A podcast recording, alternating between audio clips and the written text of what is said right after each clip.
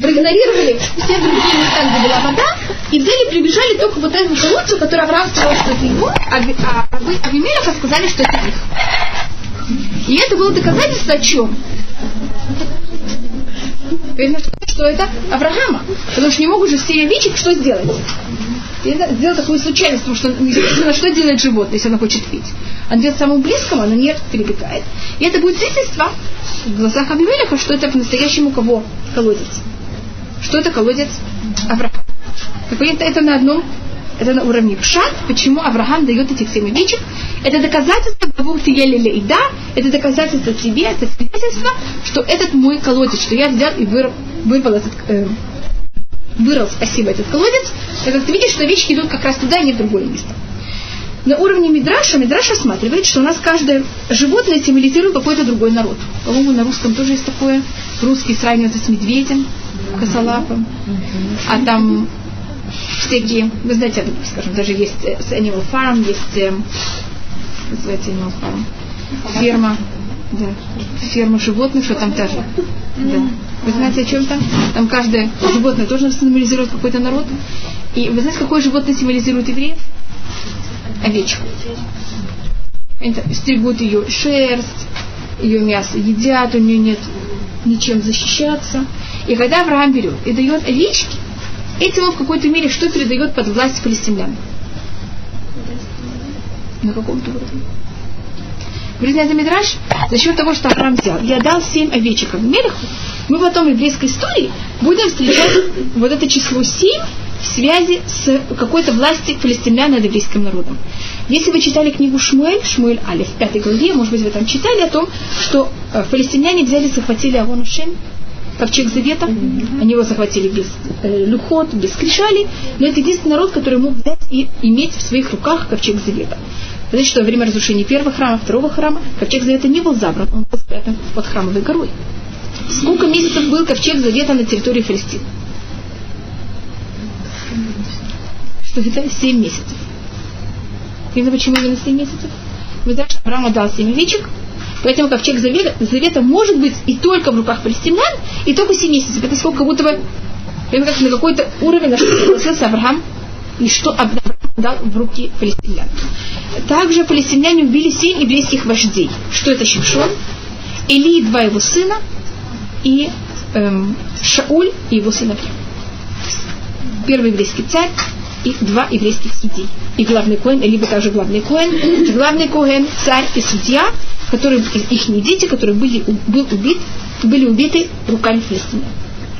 Что происходит? Мы им что-то дали?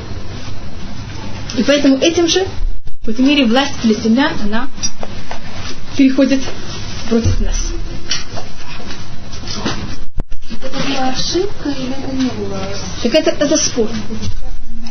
По, если вас интересует про Рашба, по Рашба, по некоторым комментариям это была в какой-то мере ненужная вещь. По другим, снова ненужная, когда мы говорим это на уровне. Можно было не делать с ним, или даже сделать союз, но не давать ему так много вещей. А если не, что это было? Он, он хотел... Авимелях это же великий человек. Мы говорим о том, что Авимелях он его пророчество. С ним говорит Авраам хочет с ним как-то взять, что-то с ним все-таки есть какой-то союз, что Авимелях как на его стороне, но то, что происходит, это происходит очень наоборот. Авраам имел в виду какие-то приобретения. Да. И они были или их не было? Посмотрите, что то, что у нас было в истории, это было наоборот. Да. Да. Да. И э, мы говорили об этом, что вот те народы, которые сейчас называют себя палестинянами, они имеют вот эту силу. Они имеют силу на Израиль, которую Авраам оставил в руках палестинян, тем, что он сделал с ними на эту территорию. И также они имеют еще другую силу. Они же мусульмане, они потомки духовные Ишмаэля, они делают бритмиля. И поэтому у них вот две силы от Авраама. У них сила бритмиля, и у них сила вот этого союза, который Авраам сделал с палестинянами, с Плештин. И поэтому видите, как сейчас те же самые места, те же самые народы, они хотя бы тебя тут тоже так же называют, это те, кто с нами воюет в самом нашем конце нашей истории. Это когда мы должны, помню, я вам рассказывала, Нахон, это известный э, Зогар, который говорится про Рабихия, что Рабихия плакал, когда не родился Ишмаэль, перед тем, как родился Ицхак, о том, как будет ужасно, когда евреи должны будут возвратиться в Израиль, и арабы им будут мешать. И вот это о том, что будет у нас в самом нашем конце. Видите, как мы это уже видим и вот эти силы против нас, и мы это еще немножко увидим более. Есть вот эти некоторые игры с Бершева, которые не... Значит, Бершева это не в честь семи обидчик, а Бершева это в честь клятвы. Для Швуа это клятва, это то же самое слово, как Шева также. И также, если мы переставим букву, это также будет слово Савеа, это сыт. У нас здесь это в какой-то мере рассматривается в какой-то мере одну и ту же вещь, потому что когда человек сыт, что он делает? Вот с творением это сколько дней, да, в мере сколько есть вообще чего-то в мире. Также мир был сотворен в течение семи дней, и поэтому, когда мы говорим о том, что человек полностью сыт, поэтому как он имеет вот все, что возможно иметь в этом физическом мире. В Бершава, и они взяли и сделали союз в Бершева, и встала Вайокум Авимелех, и встал Авимелех, Уфихоль царь Цвао, его министр обороны Фихоль, Ваешеву Элерец Плештим, и они возвратились в Палестину. Вайта Эшель Бевершава, и тогда Авраам взял и, постро... и посадил Эшель. Есть спор в Мидраше, что такое Эшель. Есть мнение, что Эшель это было дерево. Есть таки, такой, на, ю, на юге в пустыне там растут такие деревья, которые называются Ашелим и что Авраам посадил такое дерево, и от него брали, и он сорвал плоды и давал их во время трапезы. Когда люди к нему приходили, и которые говорили о благословении, или Эшель, это была а, гостиница, которую Авраам построил. В любом случае, Эшель это аббревиатура Ахиля Штия, или Лина, или Левая. Значит, это еда, питье. Значит, если к вам кто-то приходит в гости, то, что вы обязаны ему дать, это еда, питье и или вы оставляете его переночевать на ночь, или его провожаете. На иврите это ахиля штия лина. Или ахиля штия левая. В Бершева и Вайкаша Бешем Ашем Килулам, и он там говорил, звал именем Всевышнего, значит, вот с помощью того, что он посадил там это дерево, или тем, что он сделал там и сделал эту, эту гостиницу, люди проходили мимо, и люди, когда входили и нуждались в услугах Авраама, Авраам им их давал очень хорошо, и они там ели, пили, потом они говорили, большое тебе спасибо, Авраам, сколько мы тебе должны заплатить? Как вы знаете, что им говорил Авраам? Вы мне ничего не должны, вы должны здесь сказать спасибо тому, кто взял, сотворил мир. И через того, что это связь между началом посука и, кон, и конца посука. И посадил Авраам Эшель в Бершева, и звал он там имя Всевышнего. И какая связь, как, как начало и конец посука объединяются, тем, что он посадил этот Эшель, это привело к тому, что он взял и объявлял имя Всевышнего по всему миру. Ваягур Авраам Берец Плештим Ямим Рабим. И жил Авраам в стране Палестины Ямим Рабим, долгие годы. Рашид делает расчет, если кто-то все это я могу это сделать, что в Бершева Авраам прожил больше лет, чем в любом другом месте в Израиле. Более точно, в стране Палестины Авраам прожил больше всего лет. Значит, Авраам приходит в Израиль, когда Аврааму сколько лет? 75. И он приходит в Израиль, сразу голод, сходит в Египет. Ну, как-то, это все происходит в очень короткое время, сколько-то месяцев. И тогда он находится, где он живет все время? В Хевроне. В Хевроне он живет с 75 до 99. Видно, откуда я знаю, что до 99 лет? Потому что, когда ему исполняется 99 лет, происходит э, извержение в вот этом где потом будет Мертвое море, там происходит вот этот вот весь переворот, и тогда Авраам уезжает оттуда и переезжает в Иерусалим и переезжает в Палестину. Так с 99 минус 75, это будет сколько? 24. А если тут говорится, что жил в Палестине, Ямим Рабим, много, значит, больше, чем где? В Хевроне. А всех остальных местах у нас нет никаких данных. И у нас есть такое правило, которое говорит, «Эн тура балистом или рефариш». Тура не приходит нам брать и говорить непонятные вещи, она только нам говорит явные вещи. И это правило, которым пользуется Мидраш очень много раз. Значит, если тут говорится, что он жил больше, мы не знаем больше чего. Единственное место, где мы можем явно знать, сколько лет Авраам жил, это только где? В Хевроне. Понимаете, почему мы делаем этот расчет? Мы видим, что это все было очень быстро, поэтому он там жил 24 года. Если говорить, что Палестине жил больше, насколько больше? Вы знаете, насколько больше? Я не знаю, сколько больше. Никто не знает, сколько больше. В Туре написано, что жил там больше. И тогда делается вывод, если вы не знаете насколько, тогда берете самый минимум. На один год. Значит, если там уже 24, здесь он живет 25. как обычно, например, там всегда говорит, что там уже 25, а тут 26, кого-то берется какой год это вошло уже. Понятно, как это? Но в любом случае, самое долгое время, которое Аврааму пришлось жить в каком-то одном месте, и это показывает о том, что если Авраам там живет очень долго, значит, это место очень тяжело Аврааму передается. Остальное время где? Потом он какое-то время потом живет в Берше. Какое-то время он возвращается. У него есть Потом он переезжает в Хеврон. Там он есть, что произошло время, когда ты Время, когда ты Ицхака, потом снова возвратился. Сара же была в Хевроне. Он возвращается в Бершев. Так там есть что происходит после этого. Это у нас будет конец Пашат Почему там не больше? Потому что он не получается, чтобы он же осел вместе с Сага, это уже не меньше. Если у нас есть эм, даже 99 лет, а 99 сколько мы отнимаем, а потом мы добавляем 25. еще 25, у нас оказывается 124, и у нас еще остается 50 лет, 50 лет, которых он не живет в одном месте, он их кочует между Хаброном и Бершева и Плештин. Здесь три места на юге, в котором Авраам все время Больше всего подряд. Да, больше всего подряд он жил в Плештин. И в этом у нас, значит, мы в первом деле рассмотрели, что это такое эна тура балистом или фреш. Это очень такое важное правило, что всегда, когда в туре есть какое-то слово лишнее или что-то, мы учим самый минимум, потому что больше минимума вы же не можете учиться. А тура дает нам всегда самые точные данные. Если нет никаких добавочных данных, значит, что мы можем учить? То тот самый минимум, который мы видим. И также, по-моему, мы говорили об этом, это говорит Рамбан, что когда Всевышний сказал Аврааму взять и пройти по Израилю, какая цель была того, что Авраам проходит по Израилю? Для того, чтобы еврейскому народу в будущем было легко ее захватить. Те места, где Авраам застревает, что-то показывает. Но там очень тяжело это место захватить. Где тяжелее всего захватить? Плештин. Сектор газа, вы это замечаете? Что тяжелее всего захватить. Просто он показывает, как, видите, в течение всех последних, сколько, мы уже, Танах у нас в руках больше, чем 3000 лет. Так три тысячи лет это читается, и в каждом поколении это имеет явную актуальность. Видите, как мы это читаем, что для нас кажется, что когда это написали, специально только для нас так же. Одна из маленьких вещей, которых я только немножко поиграюсь, я не вхожу вообще это совершенно.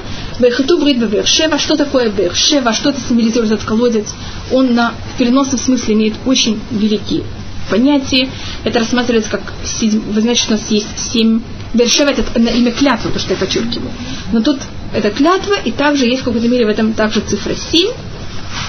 И у нас тут также есть колодец. В какой-то мере в мире у нас есть 7 колодцев, которые должны быть открыты. И первый, кто начинает открывать эти колодцы, это Авраам. Ведь он уже первый, кто доходит до Бершева. Там же будет потом Ицхак, там будет Яков. Он тоже войти Яков Бершева. У нас последний, кто из наших працов, или даже более наших вождей, который там будет, это будет э, Давид. И вы помните, как зовут жену Давида, которая от нее рождается Шлюмо, от которого в будущем должен родиться Батшева. Видите, насколько и какая-то связь.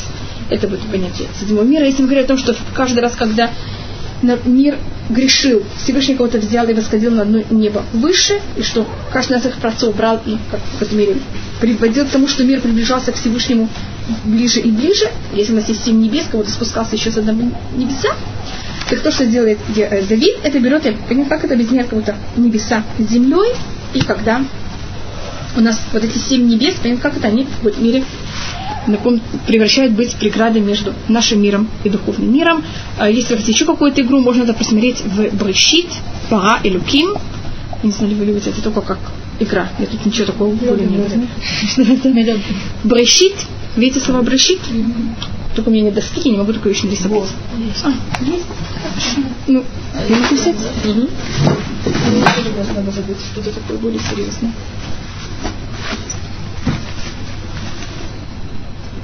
Обязательно, если я должна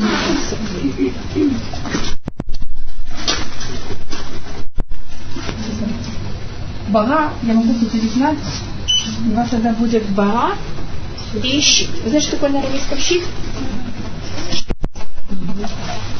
Посмотрите, что буквы Бага это то же самое, как какие буквы буква слова. БР. БР. Так он только переставлен. Так видите, если ши, а это как это так, если, вот теперь, когда Всевышний сотворил мир, говорит? когда Всевышний сотворил мир, он сотворил мир для того, чтобы мы, конечно, Понимаете, до чего дошли? Взяли какую-то, открыли этих всех семь колодцев, и тут Авраам первый, кто доходит до Бевшева, и первый, кто начинает что делать? Можно говорить, открывать эти колодцы. Что такое символизирует? Это наших семь вождей. И каждый век открывает колодец даже понятия Туры, другого понятия Торы и связи между Всевышним и нашим миром. Но есть то, что раскрывает Авраам, потом то, что раскрывает Ицхак, Яков, Муше, Аарон, Йосеф и, конечно, Давид. Кого мы встретим там в конце. Это только, между прочим. И сейчас мы переходим к 22 главе. Это одна из самых известных глав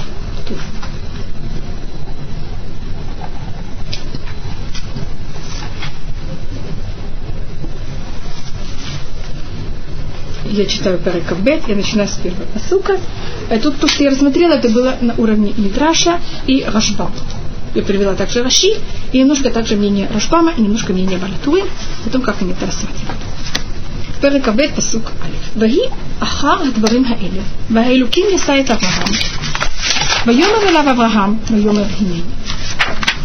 И было после этих, что такое дворым? Происшествие. слов, слов, может быть происшествий, может быть слов, может быть вещей. И Всевышний испытал Авраама. И сказал Всевышний Аврааму, и Авраам отвечает на это готов. И вопрос, конечно, всех комментаторов, после каких вещей? Вот Ахред Баримаэля. После чего? После того, как он дал И какая связь? Есть мнение, сказано Рашбама, что это после того, как Авраам сделал союз с Авимелехом. После того, как Авраам сделал союз с Авимелехом, происходит это испытание. Есть мнение, что это было после слов Ишмаэля. Тогда мы как будто бы есть тут какая-то запятая с обоих сторон. То, что происходит с Авимелехом, это берется в скобки. А то, что было до Авимелеха, это же был все отношения между Ишмаэлем, когда его выгоняли из дома. Говорится мне, что тогда Ишмаэль сказал Ицхаку, Ицхак, кто ты такой? Тебе сделали обрезание, когда тебе было 8 дней. Ты вообще ничего не дал Всевышнему. Ты вообще не имел никакого выбора. А вот я согласился на обрезание, когда ему было лет? 13. Здравствуйте. Когда мне было 13 лет, понимаете, как так я такой герой, видите, что я смог сделать, а ты как будто мне никто. Тогда Всевышний сказал, а тогда Ицхак отвечает Ишмаилю, если Всевышний меня попросит, чтобы я ему отдал все вообще, все мое тело, я согласен. Поэтому у нас есть после этого испытание того, что Ицхак приносится в жертву. Или есть мидраж, что это было после слов сатаны, что сатана сказал, в день, когда Авраам, э, Ицхак прекратил быть кормящим ребенком, Авраам сделал, сделал большой пир. И он позвал и тогда говорит сатана Всевышний, посмотри, кто такой Авраам. Вот он сделал такой большой пир. А что он делает во имя тебя? Тогда говорит Всевышний, в честь кого он делает весь пир? В честь Ицхака. И я знаю, что если попрошу Авраама взять и отдать мне его сына, он тоже не будет согласен на это. Поэтому это все, что он делает, только во имя меня. Даже не только что пир во имя меня, был даже сын во имя меня также. И тогда тут говорится Вагейлуким, это, конечно, Медат Хадин, это имеется в виду, есть некоторые формы, как Всевышний себя проявляет. Тут это случай, это рассматривается те периоды в истории, когда Всевышний себя проявляет именно полностью на уровне суда. И когда нам кажется, мы как будто не понимаем, что от нас хочет Всевышний. Почему он к нам как будто бы, в кавычках, так жестоко относится. И почему от нас требует такие ужасные жертвы. Но здесь в нашей истории периоды, когда нам кажется, что Всевышний что требует от нас? Не дает нам, а наоборот требует от нас такие неописуемые сложности. Вейлуким Ниса. Что такое Лемесут? Взять испытание, испытать. На иврите слово единственный раз в туре. Первый раз в туре. Когда у нас есть слово Ниса. И есть две возможности, как это рассмотреть. Есть, мы можем рассмотреть на простом уровне, что Ниса – это от слова Нисаюд. Что такое Нисаюд? Испытание. Испытание. И вопрос будет, конечно, для кого это испытание. И другая возможность Ниса – это от слова Нес. И тоже тут есть точка. Это за счет кого-то два самых. Вот это не. Если вы читаете Тигелим, вы когда-то встречали с таким выражением «Нес лит носес мипне кошет селя». Вы знаете такой город, который называется Нестиона? Угу. Что такое Нестион?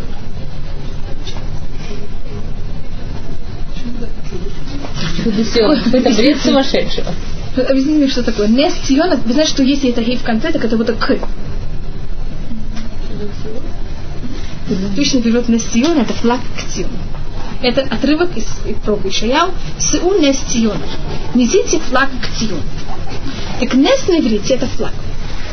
На что-то очень возвышенное. Нес лейтнусес, это значит флаг лейтнусес на иврите, что это больше корня, это вот что делает флаг? Он развивается. Там Так нес это понятие флага. И что это значит? Два возможных испытания. Испытание оно делается, и тут есть два подхода. Испытание делается для кого? Для человека или для среды? И Мидраш, когда он говорит о испытании, он говорит, э, есть три притчи, я дам две притчи. Одна притча это, что Всевышний, он же рассматривает тот, кто делает нам испытание, и он рассматривается тот, кто делает глиняные сосуды. Мы рассматриваем всегда, что глиняные сосуды это мы. Как же мы сделаны из глины? Третий кто-то хочет продавать глиняные сосуды. Он хочет показывать, какие они сильные. Так он берет палку. И что делает по глиняным сосудам? Бьет и говорит, посмотрите, какие они сильные. Скажите по секрету, каким сосудам он будет бить? Тем, которые сильные. Показать, посмотрите, какие у меня сильные сосуды. Это хорошо для сосудов? Это их чем-то улучшает? Нет. Но это для, для среды. Понятно, как эта среда видит, какие у него хорошие сосуды. Так одно, одна пон- одно понятие испытания это не для цадика, а это дает возможность другим людям что видеть. Посмотрите, на какие высоты дошел цадик, и посмотрите, куда вы можете также стремиться. И от этого какого-то цадика самому, от этого ничего такого. Это если рассматривать, что несвен это слово несайон. Есть от слова нес, это значит возвышаться. Что вы делаете с флагом всегда? Флаг это берется большая палка. И на это берется и наматывается какой-то материал. Значит, это как будто вот что-то высокое. Значит, это возвышение. Это то, что рассматривает Рамбан, это называется леотимина коах эля фоль. У нас внутри каждого из нас есть очень много всяких сил. Но мы достаточно ленивые. И мы не можем сильно трудиться или что-то пробовать делать. Когда нас ставят в критические, очень тяжелые ситуации, что мы вдруг о себе узнаем? Что мы вообще, мы даже не знали, что мы в состоянии делать. И потом это нам дает возможность, даже когда мы в критических ситуациях, так как наш, внутри нас эта сила открылась, мы и пользуемся этими силами. Но если бы не было этой критической ситуации, мы бы никогда даже не знали, что мы это имеем. Поэтому несайон также, это нес, это берет нас и возвышает очень высоко. Это то, что называет Рамбан леуцимина коах и фоль. В есть в потенциале громадные силы. И это не для Всевышнего. Всевышний кто-то знает, какие у нас силы внутри. А то, что это делает, это для нас. Это берет, приводит к тому, что вот эти силы из нас же, они выходят, и они становятся не только в потенциале, они происходят на деле также. И это нас очень возвышает. Притчу, которая дает Мидраш параллельно, это что в древние времена вещь, которая ценилась больше всего, была очень тонкий лен. Чем лен был тоньше, тем он рассматривался дороже. Потому что лен это естественный материал, и когда жарко, вы знаете, очень хорошо одевать естественный материал, и добавочно хорошо, чтобы он был какой? Тонкий. А лен обычно очень грубый, и поэтому была очень особая вещь, как делать тонкий лен. И то, что делали, то, что лен был тонким, его очень много раз били. Ну, как-то. Так если есть лен у кого-то, чем больше хозяин бьет по льну, это хорошо для льна или плохо? Хорошо. Хорошо, это его берет и делает более тонким, более качественным. И это параллельно какому, какому объяснению? Что это не нес, это для того, чтобы что сделать человеком. Это берет и возвышает человека, превращает его более благородным, более сильным, и вообще раскрывает в нем все силы, которые были в нем. И когда Всевышний делает испытание Аврааму, он это делает и для этого уровня, и для другого уровня. И для Авраама, и для среды также. И тогда Всевышний говорит Аврааму, и Авраам говорит Енейни, говорит Мидраш, на это так отвечает всегда цадыки. Еней значит, я готов. На все, что Всевышний ты мне скажешь, я в любом случае готов. А у нас так отвечает Ицхак, так также отвечает Исав.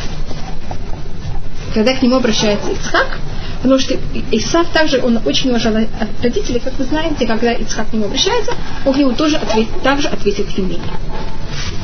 ויאמר קח נא את בנך, את יחידך, אשר אהבת את יצחק, ולך לך ארץ המוריה, ועלהו שם לעולה, על אחד הערים אשר אומר לך. Всевышний говорит Аврааму, как на. На это может быть сейчас. На на иврите это также может быть пожалуйста. Если это по объяснению пожалуйста, так Авраам сразу понимает, что что Всевышний просит от него. Тяжелую или легкую вещь?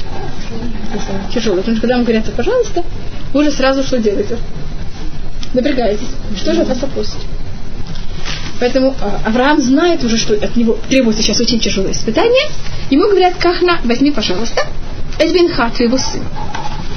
Эм, зачем потом есть продолжение? Единственного, которое ты любишь, Ицхака. Вы согласны, что все эти остальные слова не совершенно лишние? Не, а нет, не лишнего, он же не очень любит Исаака, на самом деле. А почему говоришь, что он любит Исаака? Хотя- он его не очень любит.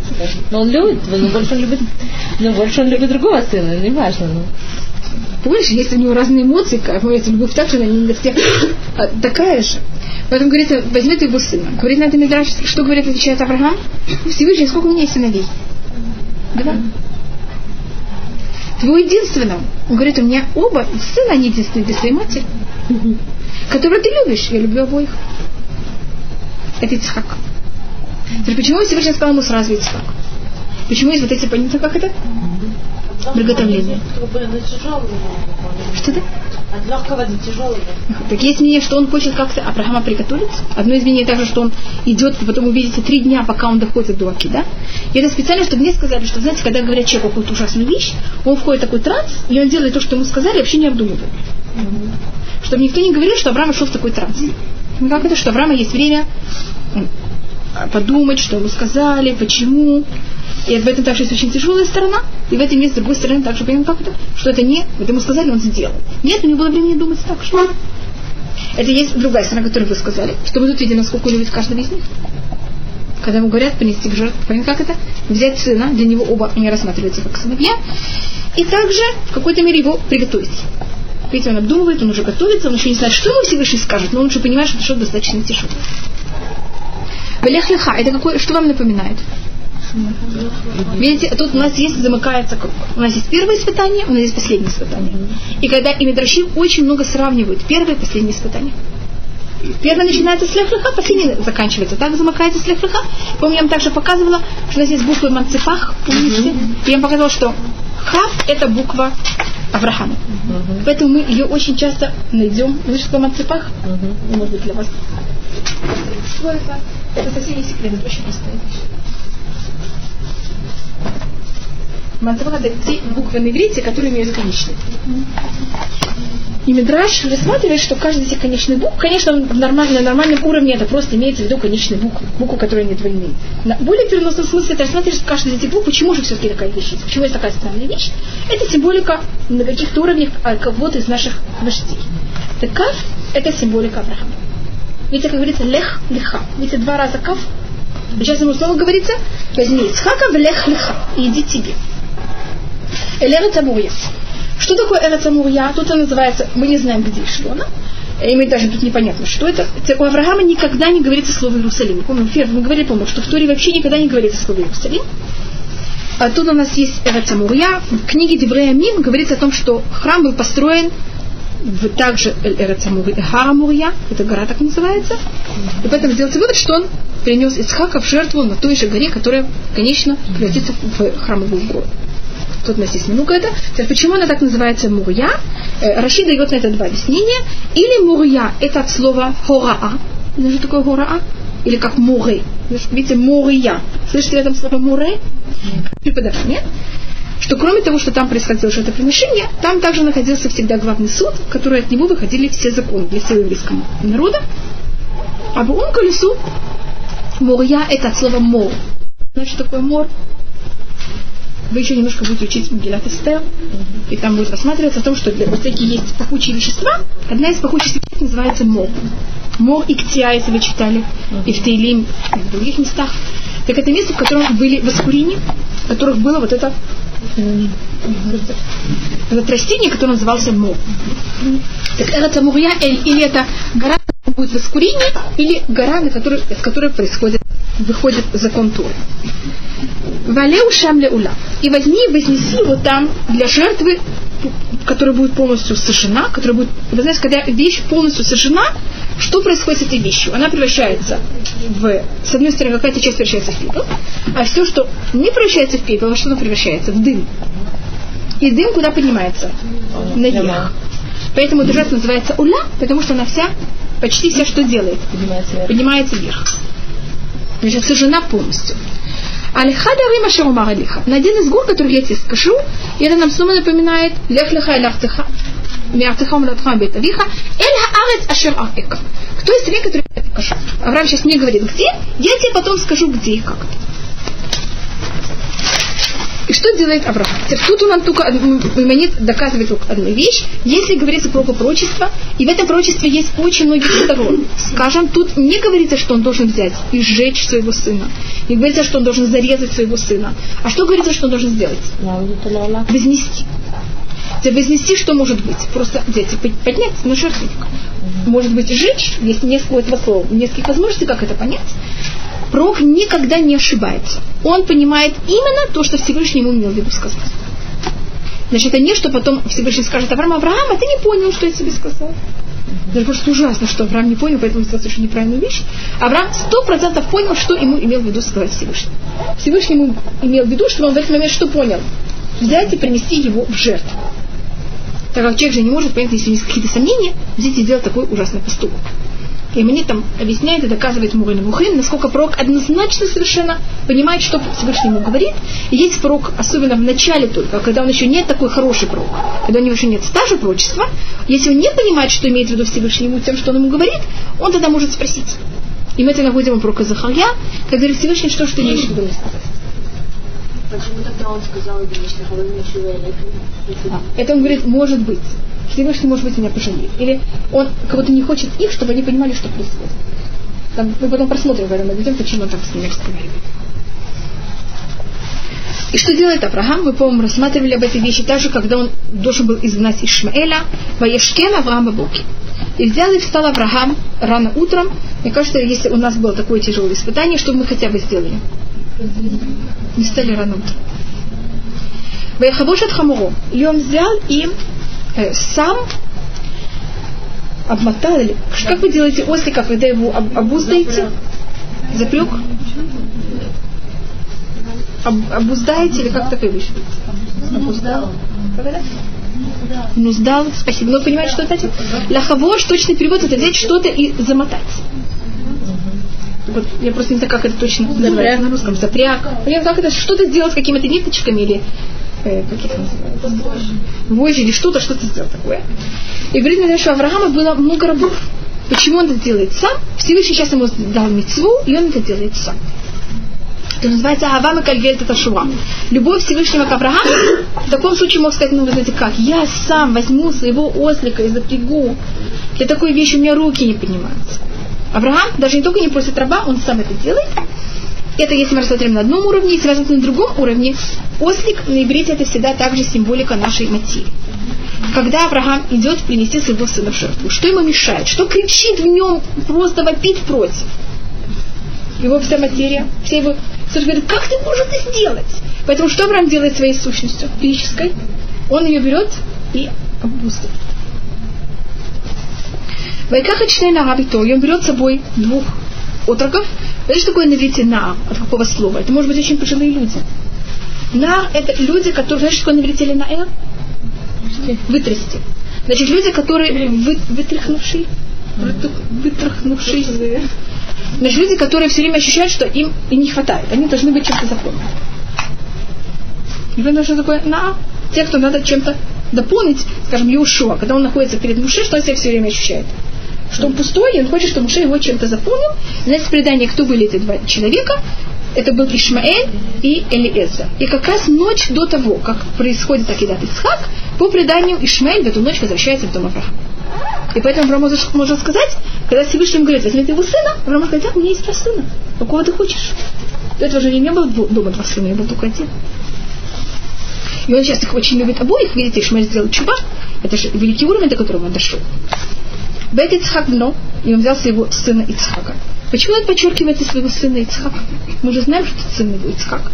Вы тут увидите, каждый раз, когда будет говориться про Ицхака, каждый раз, когда будет говориться о Аврааме в связи с Ицхаком, будет подчеркнуто. Авраам отец, Ицхак сын. Это для чего?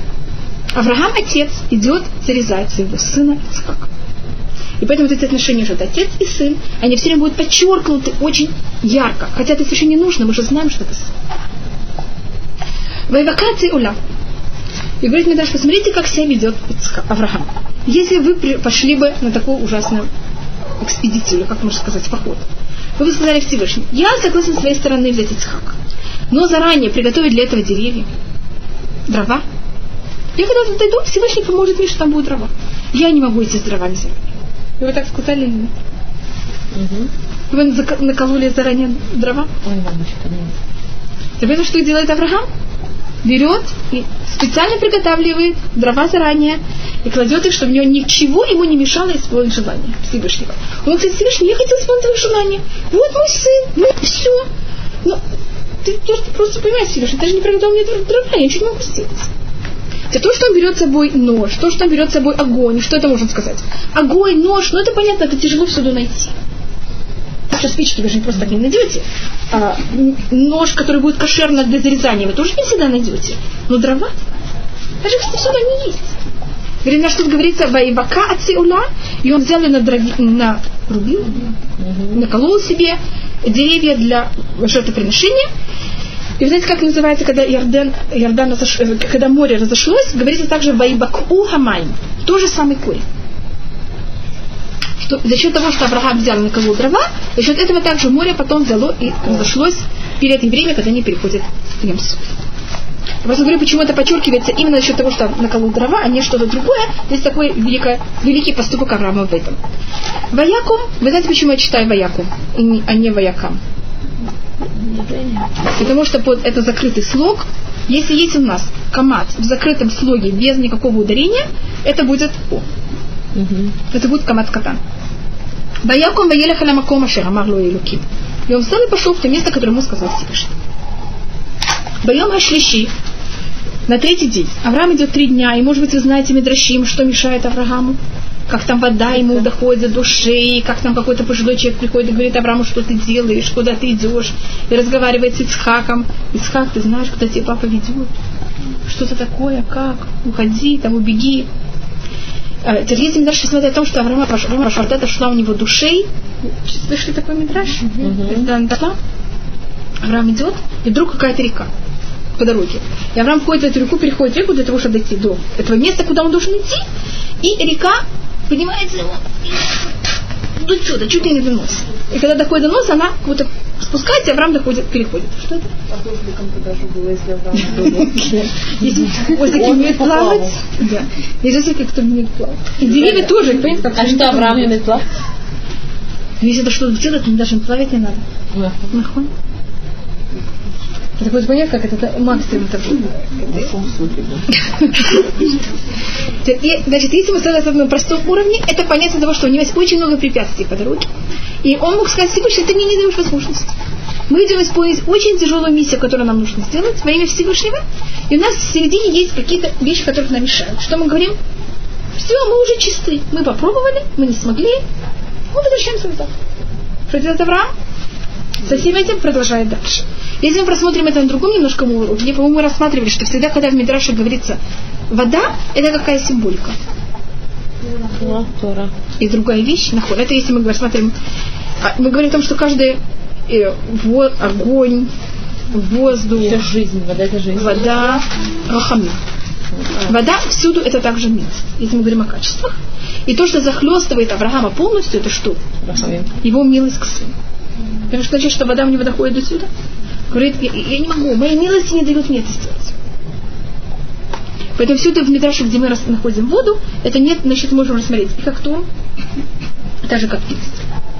И даже кипшутом, понятно, как-то, и просто, что это было. Это происходит на третий день, то, что мы рассмотрели, почему Всевышний ждет три дня, для того, чтобы никто не мог сказать, что что с Авраамом произошло. Он пошел как-то в такой непонятной ситуации, сделал то, что ему показалось. Вайса и поднял Авраам свои глаза, появ это маком рахок, и он увидел место издалека. Тут говорится, ваярит хамаком, видит особое место, так всегда называется место храма. Но он увидел не близко, а далеко, и одно из понятий, снова в переносном совершенно смысле, а что такое испытание? Если мы ощущаем, что Всевышний нам именно это говорит делать, и то, что мы делаем, это очень правильно, и, но, даже если это ужасно тяжелое испытание, но вы понимаете, что то, что вы делаете, очень-очень правильно, вам это легко делать или тяжело? Достаточно легко, так? Вы помните, что Авраам был согласен тебе вагон? во имя Всевышнего. Когда даже Всевышний этому не сказал, он тоже сам понял, что это правда. Есть многие люди, которые во имя какой-то правды, что были согласны. Взять и пожертвовать жизнью. Но проблема Авраама тут, что он видит Всевышний. Вы знаете, что Гамаком так может также называться Всевышний? Так Ваярит Гамаком Как он видит Всевышнего? Издалека. Вот Всевышний его полностью оставил, и он не ощущает никакую силу, никакую связь с Всевышним. И это Аврааму какую-то добавляет еще какую-то тяжесть, когда он берет и должен исполнить это испытание.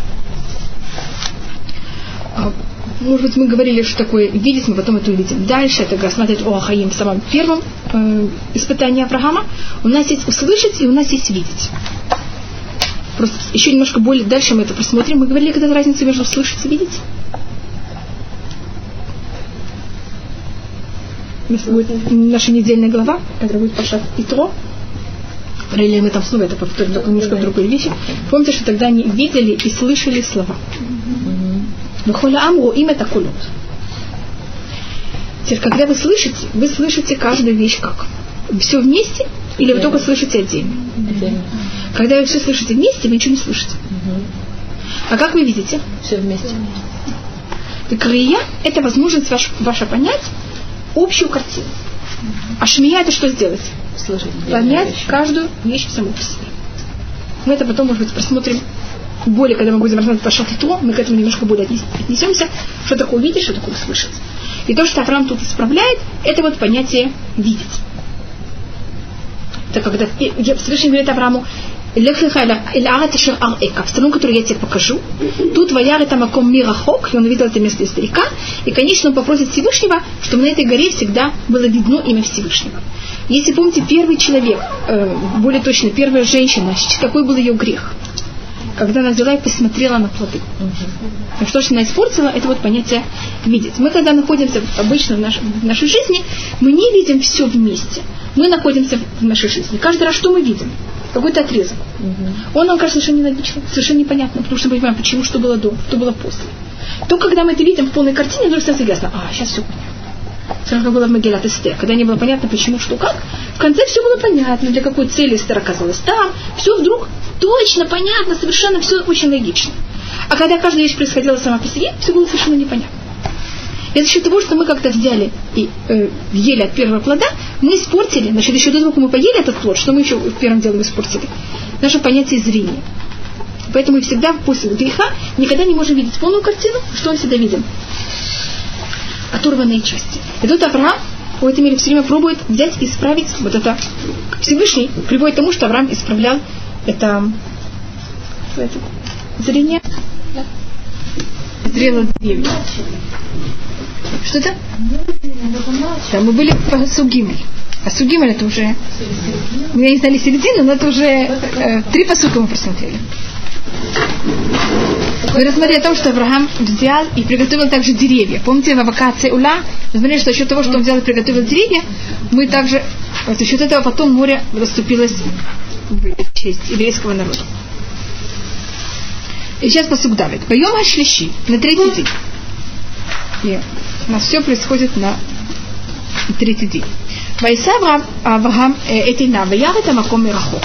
И поднял Авраам свои глаза, и он увидел место издалека, по-моему, тоже посугдали, рассматривали, что одна из тяжестей, то, что говорят хасиды, испытания, это что в момент испытания человек ощущает Всевышнего издалека. Вы знаете, что Амаком это может быть место, а Амаком тоже кто может быть? Всевышний. Всевышний. И вот ощущение, что вы как будто сами, вообще ничего не происходит, никто с вами не в связи, это одна из тяжестей испытания. Да, покинуты. Из одна, до да? Во все галактики. Да. Это то, что происходит у Авраама, что когда он поднимает глаза, он видит Всевышнего издалека. Это имеется в виду или место, или Всевышнего. Вот и то, и другое. Он видит это в близости, видит это издалека, и это та же часть сложности, испытания. Потому что когда мы что-то делаем, уверены, что Всевышний с нами, нам это не так тяжело, нам намного легче все выдержать. И посукхи. ויאמר אברהם אל נעריו, שבו לכם פה עם החמור, ואני והנער נלכה עד כה, ונשתחווה ונשובה לכם. И тогда Авраам обращается к своим отрокам. Это те двое, кто его а, провожают. И по преданию вы знаете, кто это? Это Элиеза и Ишмаэль. Сидите себе здесь вместе с Сосвиком, а я и отрок, значит, Ицхак, мы подойдем до этого места, поклонимся и возвратимся к вам. Первым делом он им говорит, он им говорит, возьмите, идите здесь с осликом. Он их на каком-то уровне к чему приравнивает. Он говорит, на что он сделал. Он хотел посмотреть, что тут происходит. Над местом было облако. Облако это всегда понятие сгущения, что там в какой-то мере есть святость. Как когда евреи были в пустыне, Всевышний всегда появлялся облаком перед еврейским народом. Или когда читали Матантура, так на горе было также облако. Или даже был туман. И значит, Авраам спрашивает их, что видите там издалека? Вы видите, что это на горе? Так Ишмель говорит, ничего нет на горе. Просто гора. Элеза просто гора. Он спрашивает Ицхака, что там на горе? Облако. Тогда Авраам понимает, что Ицхак видит то же самое, что он. Они оба ничего не видят, и поэтому говорят, вы сидите с осликом. Вот ваши вы совершенно на материальном уровне, вы ничего духовного не видите, и вы в какой-то мере поравниваетесь за счет этого с осликом. Поэтому говорит, сидите вместе с осликом. Но видите, есть понятие им, есть понятие эт. Им это какое-то на равном уровне. А я и отрок мы пойдем вместе от ко. Теперь, если вы знаете иврит, не должно быть на иврите написано от ко. Как должно быть написано на иврите? От по. От ко, ко это в какой-то мере абстрактное понятие. Что такое ко? Это так. Я, я выполняем дойду до так, поклонимся, возвратимся, так говорят, правильно? Потому что от ко это в какой-то мере не совершенно неправильно. Должно быть от ко. Почему написано от ко? А ткань должно было быть. Что такое тко? Это какое-то совершенно не слово, которое связано как-то с местом. Говорит на это Мидраш, тут говорится «атко», и когда Всевышний благословил Авраама, он ему сказал, посмотри на небеса, и вот ты видишь, сколько там звезд, сколько там звезд, столько также будут твои дети. Ко и Езагаха. Сейчас Всевышний говорит Аврааму, и, и, Всевышний говорит Аврааму также, что это потомство, еврейский народ, он происходит, будет происходить от Ицхака. Сейчас Всевышний ему говорит взять этого ребенка и принести его в жертву. Что говорит Авраам? Я могу дойти только до Ко. Всевышний мне сказал, вот так, вот столько будет твоих детей. Сейчас что я вижу с Исхаком? Принести его в жертву. Поэтому я дохожу до этого места. До вот этих слов Всевышнего Ко и Езагаха. Дальше я не, я не понимаю, как они вместе составляются. С одной стороны, не обещал детей, с другой стороны, потомство и народ, который будет как звезды небесные, с другой стороны, просит мне сейчас этого сына принести в жертву. Что же это? Как они совмещаются? Свидетельства, которые в таком случае что говорят, если есть такое, такие противоречия, я выхожу из игры, я вообще ни во что не верю, я убегаю. Знаете таких людей? Конечно. То, что делает Авраам, говорит, Всевышний, я не понимаю. Я дохожу до этого места. Это докуда я могу дойти. Дальше я ничего не понимаю. Значит, Авраам это не... Есть люди, которые считают, что что такое или праведник, или человек, который выдерживает испытания. Это человек, который говорит, я вообще ничего не понимаю, я вообще не думаю, я только делаю то, что говорит Всевышний. И вообще у меня нет никаких мыслей, вообще никаких ничего. Это, тогда мы говорим о не людях, а о чем-то совершенно другом. Люди это, они думают, они размышляют, у них есть сомнения, у них есть непонятие, у них есть противоречия. Так вопрос, что мы делаем с этими противоречиями? Мы насчет этих противоречий что говорим? Мы ходим из игры вообще и сердимся? Или что мы говорим? Мы не понимаем. Есть противоречия, мы их понимаем, мы видим их, мы размышляем о них, мы пробуем их понять. Но когда мы не понимаем, мы говорим, хорошо, так мы доходим до этого места. Дальше мы не понимаем. Понятно, что тут пробую рассмотреть, потому что в нашей жизни тоже такие часто вещи. Часто у нас происходят такие вещи. И Авраам тут не говорит о том, что он возьмет и принесет в жертву. Это одна из вещей, которых мы также должны. Он говорит, что они возвратятся в множественном числе, э, когда никогда не говорит ничего противоположного, э, ничего негативного. Хотя Авраам понимает, что должно быть, он не возвратится с Ицхаком, он такую вещь не говорит. И он их совершенно не ставит в курсе ни их и ни Ицхака пока. И посук Вав. Вайках Авраам и И берет э, Авраам деревья, которые он приготовил для жертвоприношения. Ваясам Ицхак бно, и он положил это на Ицхака своего сына. Теперь вы видите, по-моему, говорили об этом на прошлом уроке, что все время что будет подчеркиваться. Ицхак сын, Авраам отец. И он положил на Ицхака. Это достаточно. Зачем говорится на его сына? И понятно, как его, он сейчас берет эти деревья, которые он с ними хочет жить, жечь Ицхака, на Ицхака своего сына. Подчеркивается эта, эта э, связь. И он берет в своих руках огонь и нож, и они идут вниз. И тогда Ицхак берет и спрашивает. То, что э, мой папа Захнули Враха все время говорил об этом, что только после того, как Авраам взял эти деревья положил их на Ицхака, только тогда Ицхак спросил. И вопрос также всегда, что думал все это время Ицхак. Нож тут называется махелит. Обычно нож как называется на иврите? Сакин. Да. А почему тут он называется махелет? То, что говорит Раши, э, махелет на простом уровне, она называется так, потому что она берет и ест мясо. Что делает нож? Он также превращает мясо в съедобную вещь. Так без ножа мясо несъедобное, а так она приводит к тому, что мясо можно есть. Но почему именно вот это слово махелет, что так называется нож, именно употребляется в этом контексте, это же могло быть называться в другом месте так, нож, сказали о том, говорит Раши, что мы все, все, что мы живем, это мы идем и едим все время от вот этого, вот этого ножа. После того, что Авраам взял этот нож, мы все время питаемся. Поэтому называется махалит, поэтому называется еда. Из него мы, мы все существуем. Вальхушные мехдав, и они идут оба вместе. Почему это подчеркивается, что они идут вместе? Понятно, что они идут вместе. Но сейчас Ицхак еще не уверен, он жертва или нет. Авраам знает, что Ицхак жертва. Значит, если они идут вместе, имеется в виду, что они идут в полном таком же настроении, в такой же походке, абсолютно вместе. Значит, понятно, как ведет себя Авраам, который все это знает? Он идет точно так же, как Ицхак. Теперь Ицхак начинает уже что-то размышлять. Воемар Ицхак или Авраам Авив. И говорит Ицхак своему, к Аврааму, своему отцу. Что тут лишнее? Отец. Он говорит, видите, я тут вам все время это буду повторять. Вайомар Ави. И он говорит, мой отец. Вайомар Хиненевни. Я готов. И говорит, смотрите, Ицхак, Авраам отвечает. Ицхаку точно так же, как он отвечает Всевышнему. Он Всевышнему говорит Хинени, он своему сыну говорит Хинени. Ведь кто такой Авраам? Он готов в любой момент для всех. Вайомар Хиненевни. Ведь я готов, мой сын. Вайомар Хинеха Иш, Вайти, Моя Селеула. Вот я вижу окунь, я вижу деревья, Значит, я из этого делаю вывод, что что тут, куда мы идем? идем? Принести жертву. А где же овечка для жертвы?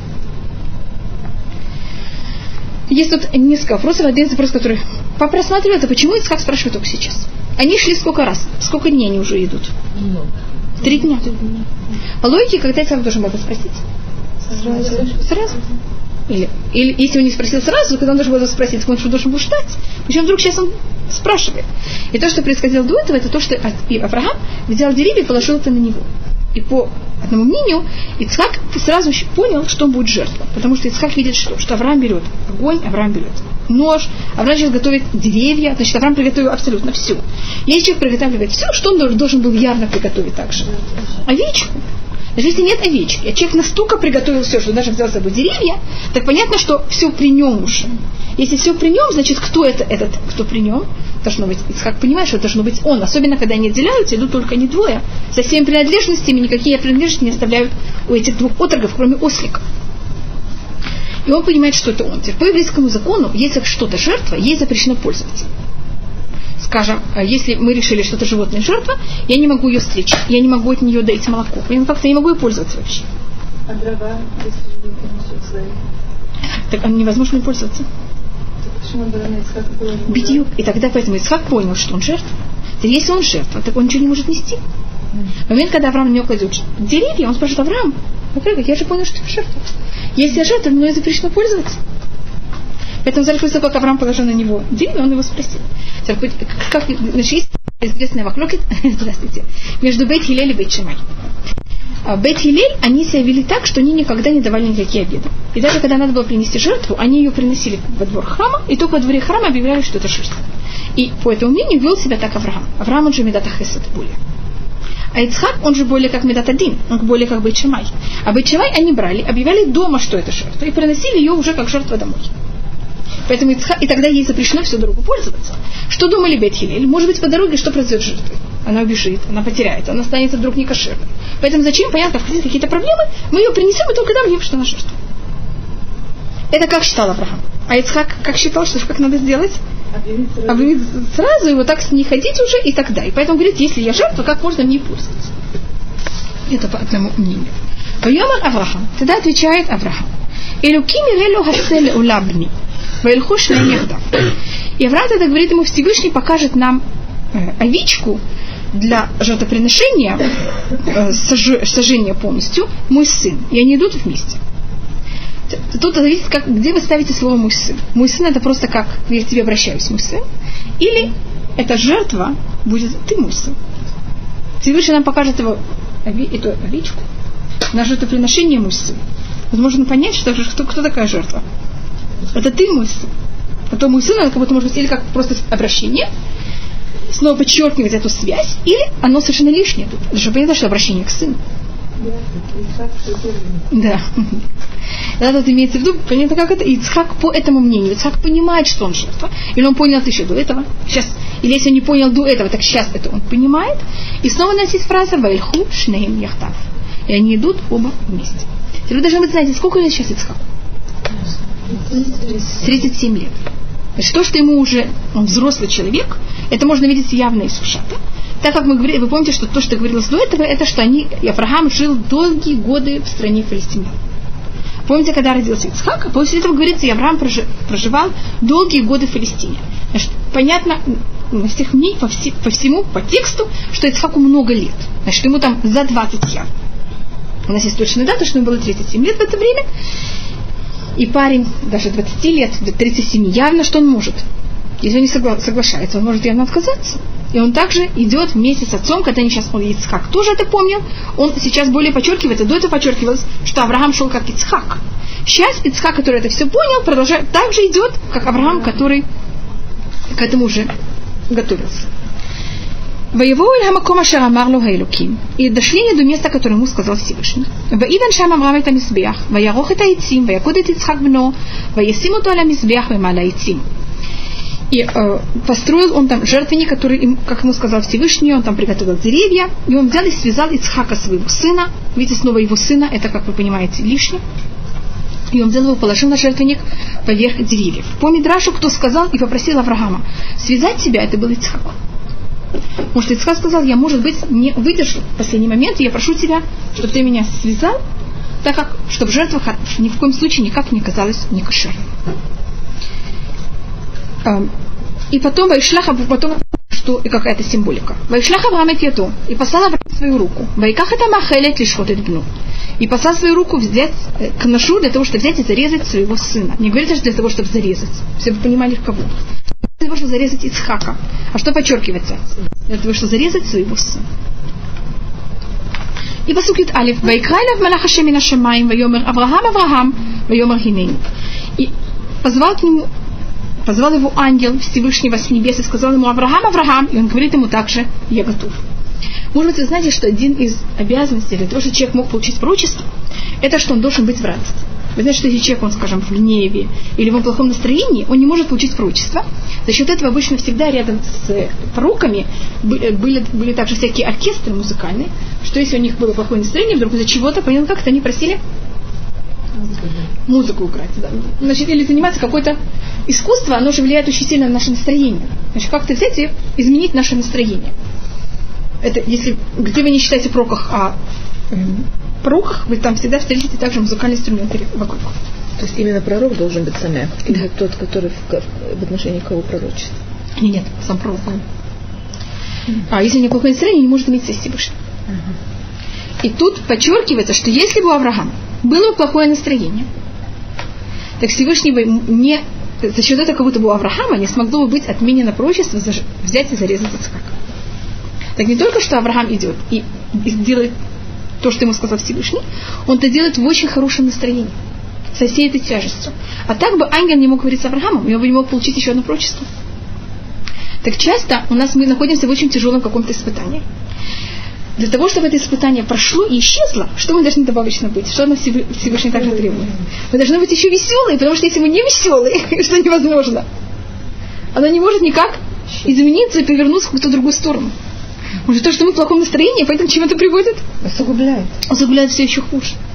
То есть из последних сил нужно. Да. Так, доказательство о том, что Авраам это делал с радостью, понятно, чего мы видим, то, что Всевышний сможет с ним разговаривать. Если он был в плохом настроении, он бы не мог сейчас получить прочество. И говорит на этом Мальбе, посмотрите, тут говорится, мы уже говорили это один раз, это уже говорится, еще, кроме этого еще в одном месте, что ангел Всевышний говорит с Авраамом с небес. Понятно, что ангелы говорят с небес. Ангелы, они не физические существа. Почему тут именно в этом месте подчеркивается, что ангел был на небесах? Но мне говорите, что это место было настолько свято, что даже ангел там не мог существовать. Он был какое-то, это, место жертвоприношения Ицхака было более святое, чем небеса. И поэтому ангел не мог спуститься говорится на уровне Авраама, а ангел говорит с ним с небес.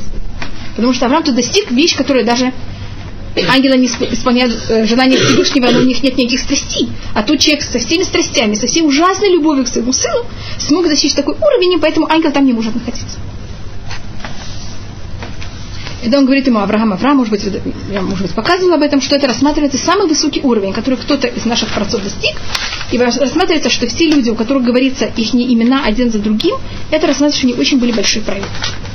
А в прямой речи, это же такое дебур когда говорится прямая речь со Всевышним, у нас говорится о четырех людей, вот это, э, о трех людей, извините. В Торе трех пророках еще одним человеком. Авраам, Авраам, это первый. Потом у нас говорится о Яков, Яков, Муше, Муше, и в книге Шмуэль, Шмуэль, Шмуэль. Это когда Всевышний разговаривает. Муше и Шмуэль, это говорится в первый раз, когда они становятся пророки, так как Шмуэль у него было очень высокое пророчество, Муше это, понятно, самый высокий человек, который был когда-то пророком. Авраам и Яков, у Авраама это в самом пике, самом высоком его уровне, когда он только достигает, а Яков это в последний раз, когда Всевышний с ним разговаривает, перед тем он сходит в Египет. Понятно, как у Авраама и Якова это в их пике, а у Муше и Шмуэля это наоборот в самом начале их пророчества.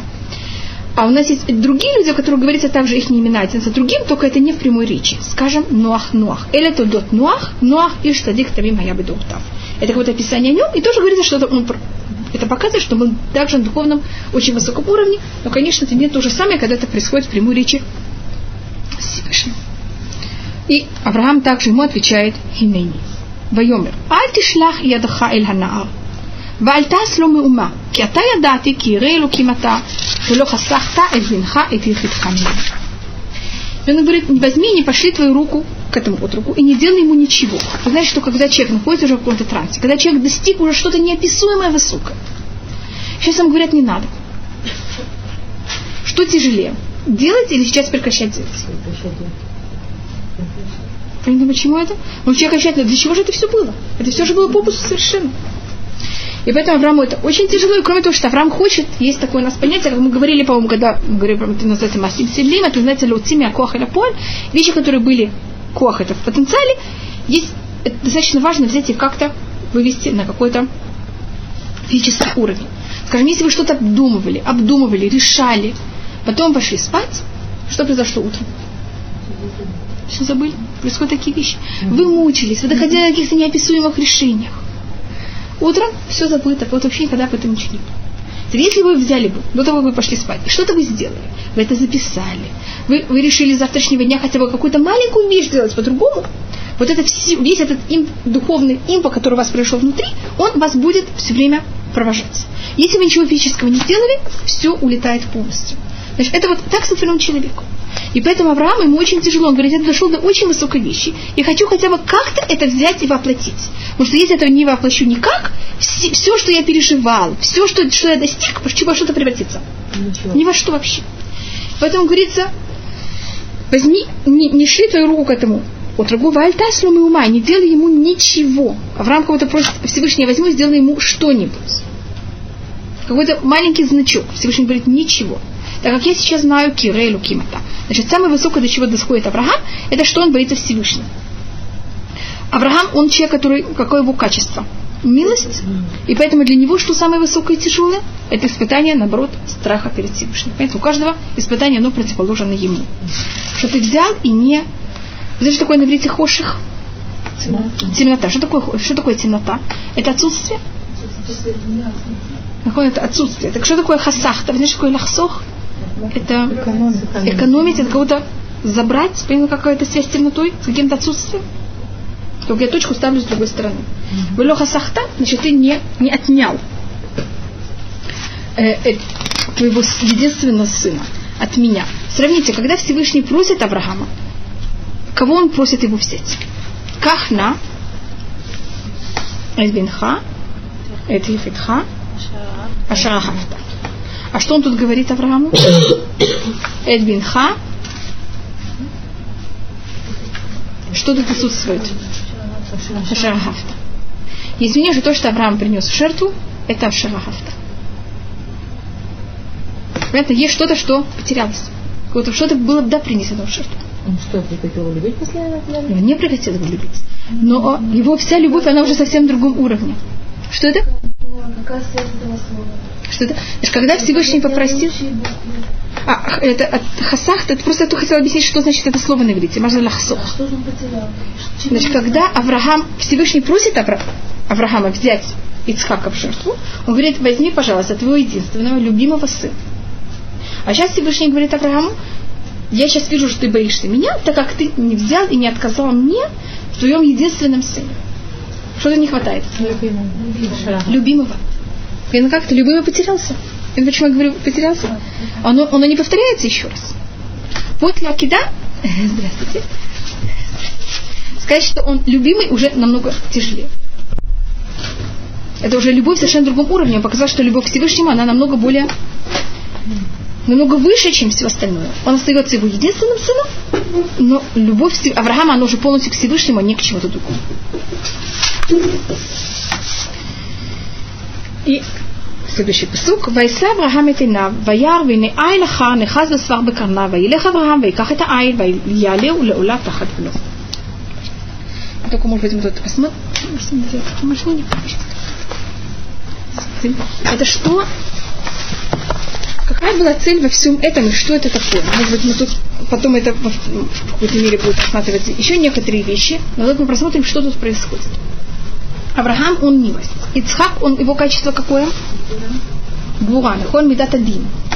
То что делает Авраам Ицхак? Если бы Авраам принес в жертву Ицхак, он бы на каком-то уровне, чтобы в этом мире взял и привел к тому, что это в этом мире как будто бы исчезло. Если, если Хесед приносит, зарезает Дин, то в этом мире кого-то бы не было бы Дин. Милость бы полностью что сделал с Медат Дин? Ну как это? И тогда весь мир бы существовал совершенно на другом уровне. Что-то на уровне только милости. Только духовность, а не порядок, беспорядок. Даже, может быть, одно из мнений, что тогда Мощех мог бы прийти сразу, потому что когда мы говорим о милости, чего уже нет в мире, никакой нужды. Нет уже вот этого понятия, что если вы делаете так, вы получаете по-другому. А мир бы весь существовал совершенно другом уровне уже. То, что происходит, это что Авраам берет и связывает Ицхака. Значит, милость связывает суд. Значит, этого в мире, после Акидат Ицхак, есть намного меньше суда в мире. Значит, Авраам как будто взял на свои плечи тем, что он это сделал, этот ужасный поступок, он привел к тому, что в мире есть нам больше милости и меньше суда. Милости, да. Но, он, но кто его связывает? Это Авраам. И Видат один, вот она согласна с тем, что ее взяли связали. И поэтому каждый раз, когда мы находимся в каком-то очень тяжелой ситуации, что мы говорим Всевышний? Вспомни Акидат Исхак. Значит, если в этом мире есть суд, пожалуйста, Всевышний, что ты сделай с ним. Можно его как-то взять и сусить. А милость, когда мы говорим, что Всевышний к нам относится на уровне милости, она не имеет никакие рамки, никакие законы по Медат Хесед. Мащех может прийти каждую минуту, понятно, это совершенно не зависит от нас, а только от Всевышнего, когда и как он это хочет. Авраам очень хочет, то что, то, что я подчеркиваю все время, это сделать какой-то массой семьи. Значит, масса семьи это значит как-то, что эта вся вещь, она не исчезла, что эта вещь, да, произошла в мире, чтобы это осталось. И это то, что сейчас Авраам возьмет и сделает, это он это сделает с этим, эм, как он называется, барашком. С этим бараном это все будет сделано, и это в какой-то мере приведет к тому, что эта вещь, она не только будет на уровне мысли, она будет на физическом уровне. Теперь, когда Авраам это делает, он ощущает, как будто бы он это делает своему сыну. Да. И поднял Авраам свои глаза. И он видел, и вот один из, и вот э, барашек, он, этот барашек по преданию бежал к Аврааму. Он был приготовлен в шешетой массы с момента, когда был сотворен мир. И он бежит навстречу Авраама. И его рога взяли и запутались в освах. Ну, и поэтому не может бежать, он там запутан и стоит, и поэтому Авраам ему приходится взять, подойти к нему и его взять. И что это этот свах? Это может быть народы, которые нас мучают. И мы хотим приблизиться к Всевышнему. Но что происходит с нами? Мы запутались в этом в зарослях это называется. Это может быть также наши грехи, которые взяли нас и запутали.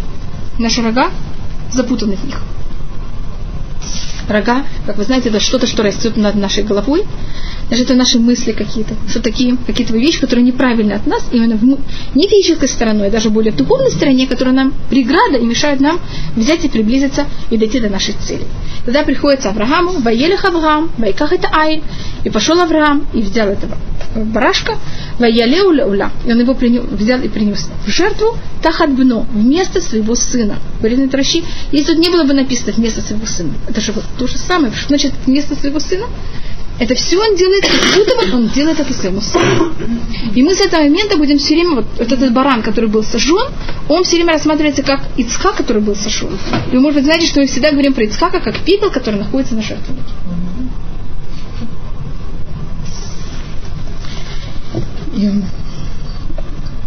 הפסוק י"ד ויקרא אברהם שם המקום ההוא השם יראה אשר יאמר היום בהר השם יראה. И назвал Авраам это место, это имеется в виду место храма. Всевышний, видите, тут первый раз, как, как у нас называется Всевышний? Тут ангел Всевышнего тоже назывался Ашем, но тут мы уже переходим. До этого как Всевышний был все время Илюким, а сейчас куда мы переходим? На Медат Рахамин. Мы были на Медат один, мы сейчас перешли на Медат Рахамин. Да. Это четырехбуквенное имя. Что Всевышний все время показывался в этом месте, значит, в этом месте, что был построен храм, и место, на котором был жертвоприношение Ицхака, как вы знаете, это место, на котором потом будет построен жертвенник храма, что Всевышний это увидел, и что во все поколения говорилось, на этой горе будет всегда показываться Всевышний. Значит, это место будет, в котором будет все время проявление Всевышнего. Когда он говорит о том, что Всевышний будет виден и проявление Всевышнего, он то пользуется словом «янах», он смотреть. Вот, может быть, рассмотрим сначала на простом уровне, Авраам видит место храма как что? Какое физическое описание этого места? Может быть, вы знаете, Авраам видит это место как гора, Бегашем Ирае. Э, внутри имя Авраама есть также две буквы Хал. Вы замечаете. Ицхак видит место храма как поле. Войти Ицхак ласуах посаде, и вышел Ицхак гулять в поле, как вы помните, когда он встречает Ривка. А Яков будет видеть место храма как дом. Бейт Кель, там, где ему показывается Всевышний. Говорит Мидраш, Авраам это видит как гора, понятно, как ничего не построено вообще. Ицхак видит это в какой-то мере даже хуже, это перепах... Перепашем. Ну, это понятно. И вы знаете, что кто называется полем? Кто был все время в поле? Исав. И христиане, которые они считаются как потомки Исава, то, что они взяли и сделали с места храмом, они его взяли и перепахали. Поэтому это то, что видит Ицхак, это все время в поле. А Яков, от которого выходит весь еврейский народ, и нет никаких отходов, он это видит уже как дом. Этом говорится, что в будущем, когда придет Машиах, место храма будет называться именно Дом Яков. Лехувана алель харашем эль бейт элюкей Яков. Потому что только Яков это видел как дом, а все остальные еще не могли это видеть как дом, так как них еще даже были, было что-то, что должно было от них отойти. И а, что-то? Извините? Кинегит шлуша Поэтому, да, что того есть как Да, есть это можно рассмотреть. Первый, второй, третий храм. Также в какой-то мере намекнуло о том, что второй храм, он был, его место было пахано, было же римляне, а не а, первый храм. Другая вещь, это он называет это место увидеть. Вы, может быть, знаете, как, как Иерусалим по преданию, Иерушалаем, это значит, что когда слово заканчивается на аим, это значит, что это сколько? Два. Два. И почему это множественно парное? Почему это именно парное? Какая-то связь с чем? Говорит Мидраш, что два великих человека дали этому роду имя. Шем назвал это место Шалем. У Малькицедек Мелех Шалем. Помните Малькицедек Мелех Шалем, который встречает Авраама? Он называет это Шалем. Авраам называет это место Юрэ. Говорит Мидраш, что Всевышний сказал так. Если я назову это место Шалем, Авраам будет оскорбляться. Если я назову это место Юрэ, кто будет оскорбляться? Малькицедек. Шем. Да что сделал Всевышний? Объединил эти два имени и назвал это Иерушалайм. Юрэ и Шалим. И поэтому... Да, Шилу это, ну, это другое место. Ну, это есть да. Ире Авраам во время когда Ицхак, а Шалем это дал это имя Малькицедек. А вместе это Иерушалайм. У и Шалайм. И поэтому это парно. Потому что это составлено из двух имен. Можно также смотреть, что тут Авраам говорит о том, что в этом месте всегда будет обитать Всевышний. Когда будет разрушение храма. Что бы ни было, это место будет всегда в нем видно присутствие Всевышнего больше, чем на всех других местах мира. Или если мы можем смотреть это еще немножко, мы говорили о видеть и слышать. Вы помните, мы говорили, когда мы говорили о... Если помните, когда первый грех человека, более точно это, кто начинает первый грех, это была даже женщина, то как это начинается ее грех? Она говорит с змеей, а потом что она делает, когда она, значит, перед тем, как она ест плод, что она делает? Если помните, она смотрит на дерево. Она видит, какой он хороший, какой он приятный. Посмотрите, тем, что она посмотрела, она в какой-то мере немножко взяла и испортила свое понятие зрения, в духовном понятии. Мы потом должны все время исправлять, как-то вот это понятие зрения, как надо правильно смотреть на вещи. И Авраам, он Всевышний все время ему дает испытание, чтобы он как правильно смотреть. Значит, первое испытание было Эль Хаарец Ашер Аэка, в стране, которую я тебе покажу. А сейчас снова, как на, говорится Аврааму также, когда ему говорится, куда ты должен пойти, возьми и на один из гор, которых я тебе скажу. И он говорит, что Авраам поднял глаза, и он увидел это место. Сейчас Авраам называет это место место, где Всевышний будет показываться. Потому он говорит, что без Раташем, что в этом месте что было исправлено, конечно. Вот это неправильное понятие, как, как а, Адам решен. Значит, мы зрением, перед тем, как мы начинаем грешить, первое обычно, что начинает нас. Заглядывать. Значит, это у нас отвлекает это но, но, это, конечно, сердце оно все начинает, но то, что мы нам находим, мы рассмотрим наш чек. Да, конечно. Если человек хочет, то не видит. У вас очень хорошее настроение, вы выходите, выходите, выходите, выходите, ничего не видите, вы видите только небо. Если у вас очень плохое настроение, не видите только мусор, мусор. Оно, оно, оно, оно, оно эфиром звучит. Почему? Что же вас привело к тому, что вы видите, это, это ваше сердце. Но после того, как у вас есть уже, здесь уже начинает быть вот это желание, вам хочется. Сейчас вы идете и смотрите, вы тоже не хотите. То, что не хочется, это само по себе. Сейчас куда? Ну, как это, как это, как это, как это. На что это, это, это, это, это, это хотите взять и вылить. Вам бывает такое, что вам хочется, вы не знаете, что вам хочется. Если получается плохое притягивает плохое, хорошее хорошее. Да, конечно. конечно. Когда если человек грустно, то обязательно на него будут все налетать. Да, конечно. Это его проблема, это его, понимаете, это как, как он, может, мы, у нас в любых случаях происходит и то, и то, и то, и то, и то, и то, и то, и то. Только мы на одно замечаем, какие-то вещи мы не замечаем, какие-то вещи мы замечаем. Нам правильно хотеть. Что это? Как правильно хотеть. Как правильно хотеть. Это, конечно. Нахон, когда евреи были в пустыне, это тоже Всевышний им хотел взять и исправлять вот это понятие, как хотеть. Помните, это был ман, который им все время хотелось хотеть. А когда люди едят ман, им ничего не хочется. Это было им очень тяжело. Как это может быть? Ничего не хотеть. Что да? Что-то ощущали? Когда они ели, но это было совершенно духовное насыщение, вообще не физическое. Роботы, ну, Маш, как роботы. Они хотели хотеть. Они хотели, понимаете, как-то что значит не хотеть? Так говорится в один случай. Вейт авут ава. Им хотелось хотеть. Так, сначала начинались проблемы, как, как мы хотим. Но потом, когда мы, мы начинаем соблазняться, значит, мы, мы уже соблазнены внутри. Но как это происходит? Значит, на что это соблазнение, оно потом проявляется? Это за счет наших глаз. И то, что Авраам просит, это что за счет вот этого испытания, которое он произошел сейчас, что всегда, когда евреи приходили в храм, у них там на каком-то уровне как-то это исправлялось тем, что они там видят Всевышнего, у них вот это вот, понимаете, как это соблазнение на каком-то уровне как-то брали немножко, так ограничивались. Поэтому тут подчеркивается это понятие видеть. Значит, мы видим тут Всевышнего, мы ощущаем его более, и наше понятие также зрение, чтобы оно было в какой-то мере в правильной форме. И видите, когда мы стали у горы Синай, там тоже то, что исправляется, это наше понятие зрения. И мы говорим каждый день «Шма», «Велота туру ахейла вавхем, вахейнехем» что мы шли за наших, нашим сердцем и за нашими глазами. Потому что зрение это то, что нас очень часто сбивает. И посук Тетва, Вайкра Авраам Шенит и позвал ангел Всевышнего Авраама еще раз с небес. Теперь, когда говорится в Туре и позвал, они начинают сразу диалог, это показывает очень высокий уровень. Когда не просто начинается разговор, а говорит сначала «Здравствуйте», с вами начинаем. Бывает, когда кто-то начинает разговор, вот вы совершенно не интересуете, мы только хотим вам взять и передать то, что нам сказали. А когда мы зовем вас сначала, значит, есть какое-то отношение также к этой личности, а не только передать то, что надо передать. И вайка так говорится, э, говорит Медраш на это, что ангелы, когда они говорят один с другим, они также вайкара зе эльзева амар. Они сначала зовут один другого, один, э, каждый к другому. И так мы видим сейчас, ангел относится к Аврааму, когда он с ним разговаривает. Во всех других случаях вы не встречали, что ангел говорит с Авраамом Вайка. Он просто ему передает, даже Всевышний, просто начинает сразу диалог. И когда Всевышний будет говорить с Муше в книге Вайка, так это начинается. Вайка или Муше. И он как-то Всевышний позвал Муше. Они просто обычно у нас же фраза «Вайдабер Ашем эль Муки». «Вайдабер Ашем эль Муше эль Мо». Понимаете, сразу начинается с ним разговор. А в книге... Здравствуйте. Пожалуйста, сэр. Кто это ваш? Это еще другой. Из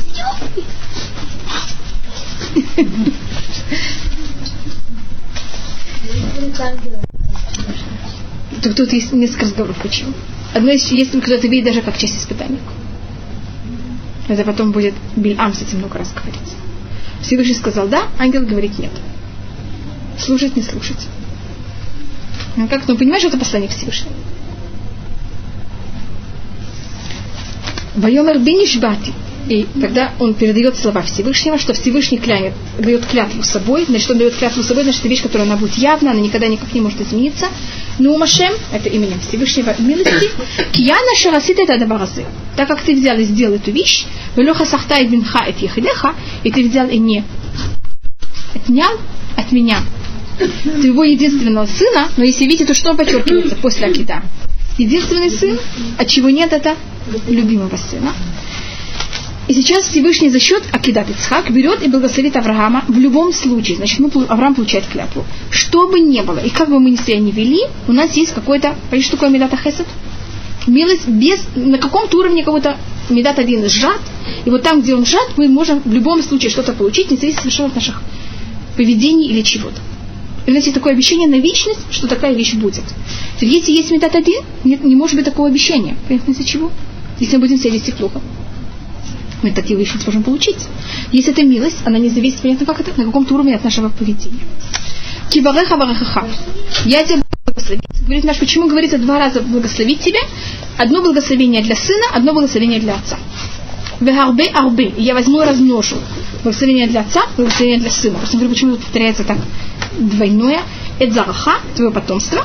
Карухвея шамайн, как небеса, как звезды небесные. Это кто такой? звезды небесные – это Авраам. Помните, что Авраама его сравнивали, его показывала Всевышняя звезда, которая на небесах? Авраам, он всегда рассматривается как звезда на небе, в том плане, что его никто, даже кто-то пробовал его взять, там, сжечь, что-то с ним сделать, ничего не смогли. Он кого-то выше вообще всех понятий человеческих. Все испытания Авраама, они очень высокие и в какой-то мере почти нечеловеческие. Потом мы, скажем, рассматриваем Якова, а Яков обычно рассматривается как прах земли. Все, что у Якова, это на каком уровне? как-то на очень человеческом, очень низком уровне, очень какой-то понятный, как-то очень такие физические. Но он устойчивый. Жены, Да. Понимаете, как это? Дети. Все. Авраама там великий поступок. Кинуть себя в огонь, принести сына в жертву. Понимаете, что я тут подчеркиваю? Понимаете, как это? Как, да. Как э, звезда на небесе, на небе. И э, как ухвай Шамай, это то, что рассматривается. Если мы это сравним с потомством, так евреи, евреи, которые потомки Авраама, они есть периоды, когда мы как звезды на небе. Звезды на небе это говорится о том, что евреи должны быть э, нам, эм, как это называется, они должны показывать, это называется Орлагуим, вы знаете, что такое? Свет для, для народов. Что, мы... что, что делают звезды? Они нам показывают путь? Да, путь. Значит, мы знаем, куда идти, если мы теряемся вдруг на базе звезд. Все это вещи, которые никак не недостижимы. Это что такое вечное, которое никогда, никак невозможно его никак наказать, никак сломать, ничего. Это вечность еврейского народа, и это то, что мы, в какой-то мере, как должны быть свет для всех наций мира. Векахола ям. И как песок, который на берегу моря, это уже рассматривается Ицхак. Здесь одно благословение Аврааму, второе Ицхаку. Что происходит с песком и морем? Совсем видите, уже мы от звезд куда долетели? До песка на берегу моря. Теперь это еще не прах. В песке ничего не растет. Почти ничего не растет. Сейчас пробуют что-то выращивать в песке. Но обычно это, это кварц. Что море, оно все время хочет взять и поглотить песок, как будто. Между морем и песок вот вещи, которые все время что делают? Все время воюют. Теперь песок, конечно, невозможно вычислить, он очень, его очень много. Но он все время что-то, что подает все время какой-то борьбе. И море, которое кажется такой ужасной, неописуемое, оно доходит до песка, и что вдруг делает? Идет назад. Это еврейский народ, который с ним все время воюет, но его не топчут. Как это? Доходят до него, и что приходится морю сделать? Кому-то более намного великим. Надо им взять и отступать. Это вот другое сравнение. Потом у нас есть также прах, тут его просто нет. Когда мы его заметим, мы тогда посмотрим, что такое Яков. Видите, что Яков это какого слова? Что такое Экив? Пята. Где находится пята? На что он наступает? На прах. Ну, Так это поэтому там мы это уже увидим. Бейраж зарахает шар ульвав. И твои потомки будут всегда брать и захватывать врата, э, значит города своих врагов. Бейт Барху, так ну, нам Всевышний уже говорит заранее Аврааму, что его потомков будут враги, и что надо будет с этими врагами воевать. Только дается благословение, что мы будем их взять и все время захватывать эти ворота. И все народы будут брать и благословиться, хотеть, хотеть быть как твое потомство. Эки вашо шамата кули. За счет того, что ты брал и слушал мой, мой голос. Мы вам рассматривали, что отсюда мы учим, сколько лет Авраам соблюдал Туру. Говорила это, что Авраам, он, мы знаем, что Авраам соблюдал Туру с трех лет. Вы слышали такую вещь, что он узнал о том, что есть Всевышний, когда ему было три года? Откуда это берется? На базе чего? Вы знаете, что Авраам был именно три года? А может быть 10, а может быть меньше, а может быть больше. Знаете, такой точный расчет. Говорится за счет того, что Авраам слушал мой голос. В Туре Экев это достаточно странное слово. Обычно что пишется в Туре? Тишамата Бекули. Какое же такое Экев? Или Ян. Э, Если возьмете слово Экев, ее гематрию, Кув это 100, Айн это 70, а Бет это 2. Значит, это вместе 172. Где сколько лет жил Авраам? 175. 175. Из них мы знаем, что Авраам слышал Всевышнего только 172 года. Поэтому оказывается, что он слышал, знал о Всевышнем только в три года. Только с трех лет он слышал голос Всевышнего. Теперь в слове Экев, кого вы также слышите? Якова. Тут здесь даже такое выражение. Яков Ашер падает Авраам. Яков, который взял и спас Авраама. Есть такое время, что то, что Авраам был спасен из огня, это было за счет Якова. Тут также Экива Шамата Бекули. Понимаем, как это тут есть Яков, из-за которого это все и начинается. וישב אברהם אל נעריו, ויקומו וילכו יחדיו אל באר שבע, וישב אברהם בבאר שבע. И встал Авраам и возвратился к своим отрокам. и они встали и пошли вместе в Бершева, и осел Авраам в Бершева. Кто возвращается с Акидат Ицхак? И кто так же? Где Ицхак? Посмотрите, посмотрите 19-й посук. Он не упоминает. Это по одним мнениям можно рассмотреть, что тут говорится, возвратился Авраам к своим отрокам, и они встали и пошли вместе. Помните, что до этого с кем шел Авраам вместе? С Ицхаком. Сейчас с кем он идет вместе? С отроками, после такого ужасного испытания. Все, когда они выдерживают такое неописуемое испытание, они не могут потом уже ни с кем нормально разговаривать. Не могут вообще вообще возноситься в этот мир. Они сейчас где-то обитают в облаках. Что Авраам в состоянии?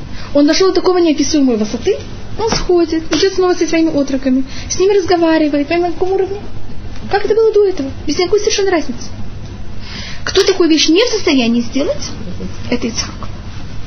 И есть мнение, что Ицхак остается на этом же уровне всю свою жизнь. Он будто взлетел. Понимаете, у Авраама было 10 испытаний. И это десятый. Понимаете, что он делает? Он постепенно, постепенно поднимается. Поэтому в состоянии переварить это испытание, сойти вниз, будто так, что мне вообще никто этого не замечает. Ицхак, он как метеор, понимаете, он взлетел на это испытание.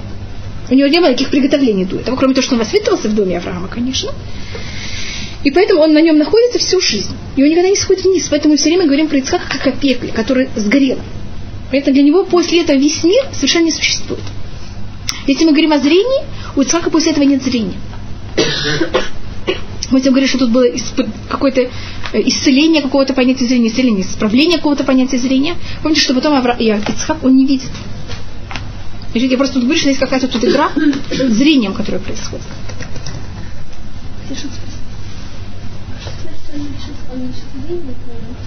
Есть мнение, есть несколько объяснений, что когда Ицхак лишается зрения.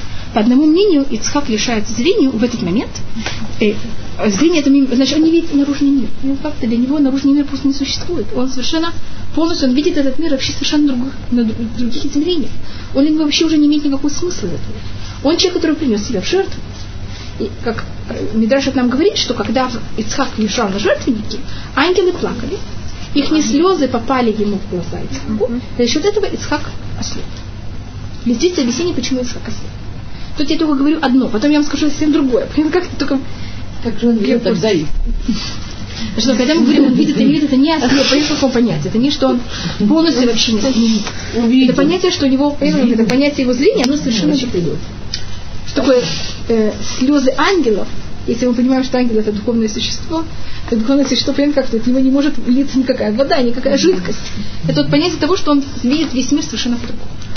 А вот э, в отношении любви, что у него не осталось любви, к, э, тоже только вот эта его любовь перешла к Всевышнему, к нему не осталось. Разве нельзя любить двоих? Можно.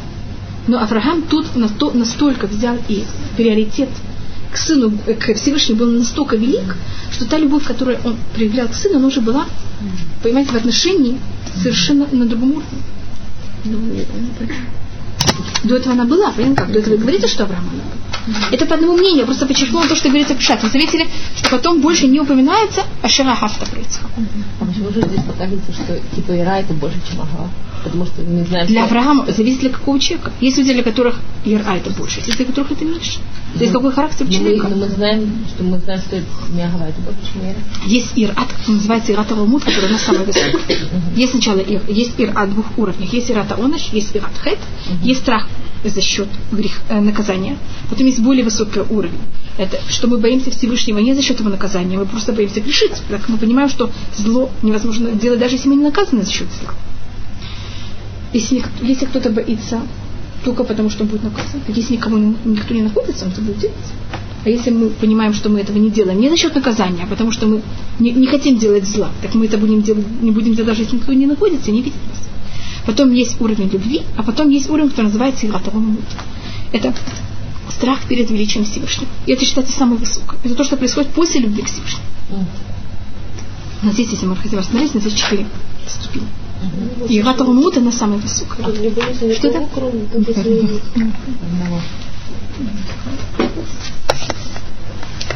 И а если мы тут видим, тут они же взошли на гору, тут эта гора, она также какая-то имеет сим- символическое понятие, что Авраам восхо- восходит с Ицхаком на каком-то духовный уровень.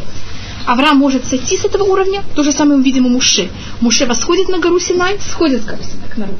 И разговаривает с народом нормально, как на уровне, на равных. А Ицхак взошел на эту гору, будет момент, когда, конечно, он сойдет с этой горы. Но даже когда он сходит с горы, он в духовном понятии, где находится все время, всю жизнь, на этой горе. Он с ней никогда как будто духовно никогда не сошел. Он не может с ней никак сойти. И Мидраша смотрит, что это когда делся Ицхак, Ицхак пошел заниматься Вишиват Шабаэм. Это по Мидраше. Э, Мурин Вухин только рассматривает, что у нас есть четыре человека в мире, которые они смогли дойти до такого высокого уровня. Это Авраам, Ицхак, Яков и Муше, которые, конечно, делали, мы все, все люди, и все должны бывает покупать, и бывает продавать, и бывает есть, и бывает разговаривать с людьми какими-то, которым совершенно там совершенно не духовные вещи, которые надо каким-то заниматься. Но у них никакой момент в своей жизни они не были оторваны Всевышним. Вы когда-то говорите э, по телефону с кем-то одним и делаете что-то другое. А есть случаи, когда вы вообще говорите на таком уровне, что почти еле даже не замечаете, что вы говорите с кем. Потому что вы очень заняты совершенно чем-то другим. Так вот так у Авраама, Ицхак, Яков и Муше, снова, конечно, в сравнении, только я говорю, что это похожее немножко, но совершенно явно не, не то же самое, у них всю жизнь, полностью их не все мысли были Всевышним, и по какому уровне они всеми остальным занимались? Такое маленькое какое-то отношение. И это, конечно, вещи, к которым мы должны стремиться, но кроме них у нас нет никого, кто были на таком уровне. Значит, я только это подчеркиваю, хотя тут кого-то о я это говорю явно, что он был на таком уровне. Также Авраам на таком же уровне, но он в состоянии дать другим людям вокруг, а понятно, какое ощущение, что он абсолютно с ними, и он идет с ними вместе. Хотя по-настоящему он только все время находится в связи с Всевышним. Да, это получается, ты отрываешься от действительности. Так, а От вот мешут. А это- это же жизнь. Так это то, что сможет сделать Авраам. Может. Да. Понятно, как у него, что у него происходит? Он может быть и там, и в этом мире одновременно. Это него никак и не ощущать никакой, никакой барьер, это ему совершенно никак не мешает. Поэтому сказано, что Митдош что он не умер, как бы Моше. Из-за этого сказано, как бы, из этого можно понять, что сказано, что ни Авраам, Ицхак, ни Моше, они не умерли, как бы, что они уже в этом мире были как бы в том мире. А, даже, знаете, все цадим говорят Нет, о нем, просто что они когда мертвые, понять, они не рассматриваются живые. как живые. Но сказать. одном, единственное, о ком говорится, что он не умер, это только про Яков. Авраам у нас есть такое понятие вещь. Авраам у нас умер. Он Ицхак, мы, когда он живой, мы говорим, что он сожженный на жертвеннике. Хотя он еще живой и ходит ходячий. Ведь он с этого момента уже уже сожженный. А Яков, когда он умер, мы говорим, что он жив. А в не. Якова видно ломет. Понимаете, это говорит, Не, а Ицхак, он в говорит, то, что такой Не не Хаим. Но это не Это можно понять так? То есть это то, что... но это, это относится не только к ним, это относится ко всем. Ко всем цадикам. Это не только к Авраам Ицхак Яков. Не только показывает, какая разница между Авраам Ицхак и Яков и Муше и всеми остальными людьми, которые никогда и никак не смогли одно из чувств